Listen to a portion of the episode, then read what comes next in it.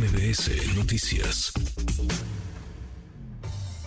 En MBS Noticias, la opinión de Ezra Shabot.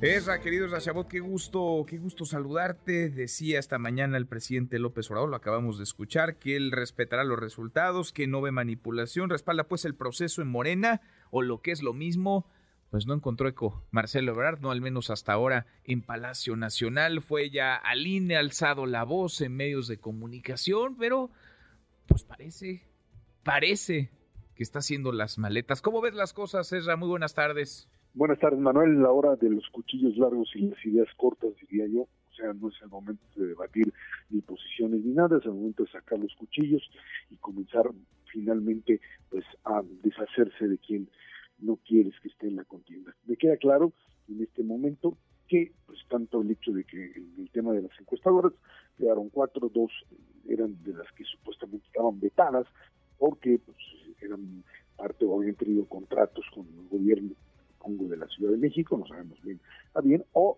simple y sencillamente no contaban con, digamos, las, eh, la certeza de que habían tenido resultados positivos en diagnosticar elecciones anteriores. Eh, esto, por supuesto, aunado a lo que ha sucedido en días anteriores, donde Marcelo Ebrard simple y sencillamente pues termina por, no creo que generar una ruptura, hoy mismo ahí afuera del INE, pues decía, no, no, no, yo no me voy a ir de Morena, por supuesto, pero lo que está haciendo es básicamente jugarse a la última línea, al último, a la última posibilidad de seguir compitiendo, porque definitivamente su cuestionamiento, su crítica es al presidente de la República, es a la presidencia de la República, quien ha permitido desde Secretaría de Estado, fundamentalmente el Bienestar, el apoyo a Claudio Sheinbaum. Lo dice y, y, por eso la presidenta, por eso es llamativo lo que dice el presidente. El presidente dice, no, a ver, todo está bien, acá hay unidad, estoy seguro que no va a haber ruptura, que todos acatarán los resultados. El proceso lo diseñó el presidente y hasta ahora no ve vicios, no ve favoritismos, no ve simulación, no ve acarreo como denuncia eh, Marcelo Ebrard. Me imagino eso, a ver, pensemos un escenario, me imagino que Marcelo Ebrard trató antes de salir a los medios a vociferar, trató de hablar con el presidente o trató de decirle a través de alguien, de un mensajero, lo que estaba ocurriendo, lo que estaba pasando, lo que él veía que estaba pasando al interior de Morena y tampoco ahí hubo oídos eh, receptivos. Parece que pues hay un dicho que dice el que quiere entender que entienda Marcelo Ebrard pues tendrá que entender que lo que le está diciendo el presidente es que haga lo que haga, pues de una u otra manera tiene que respetar la decisión final y que las cosas se están haciendo bien.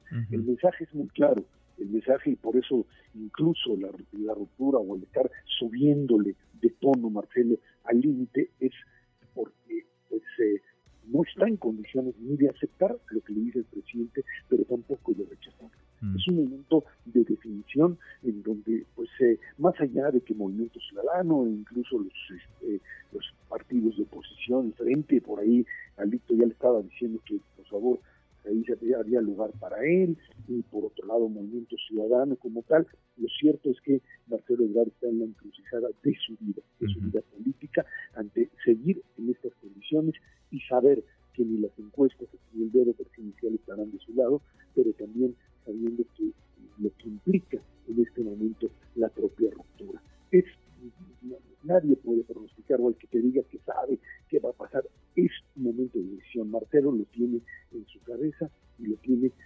que cambiar con su propio. Qué complicado, qué complicado, porque es al cuarto para la hora, Esra. Estamos a 10 días de la encuesta. La encuesta la comenzarán a aplicar el 28 de agosto. El 6 conoceríamos al ganador de la misma. Tantas veces dijo que no se iría de la 4T, que no rompería con el presidente López Obrador, que Marcelo Ebrard solito se puso es una camisa de fuerza, una camisa de fuerza difícil de sacudirse. Él se arrinconó, él se colocó en una esquina desde la que es muy complicado ahora maniobrar. Si se va, quedará como lo que ha dicho una y otra vez que no es un traidor. Y si se queda, en las circunstancias actuales parece que le van a pasar por encima. Así es, se trata de lo que podríamos llamar, pues ahora sí que eh, callejón sin salida. Me queda claro que está en un callejón sin salida, en una definición o redefinición de su papel político. Ya ves que luego los políticos se tragan las palabras, pero eso sucede. Y del otro lado también, Manuel, del otro lado han comenzado también a salir los cuchillos. Me queda claro que pues hay una presión después del foro de ayer para que finalmente pues, eh, Santiago Clini pudiese declinar en favor de Xochitl Ayer, escuchando, viendo el, el, foro, quedaba claro que por un lado era Beatriz tratando de acercarse a Santiago, haciendo un lado totalmente a, la propia eh, eh, y los dos mensajes muy claros, ¿no? Hablar del tema de los negocios, de que la corrupción tiene que ser eh, combatida desde la propia experiencia personal, en una alusión muy clara a la acusación que se le hace a Xochitl Galvez con respecto al tema de sus eh, negocios y la, su gestión en la movilidad.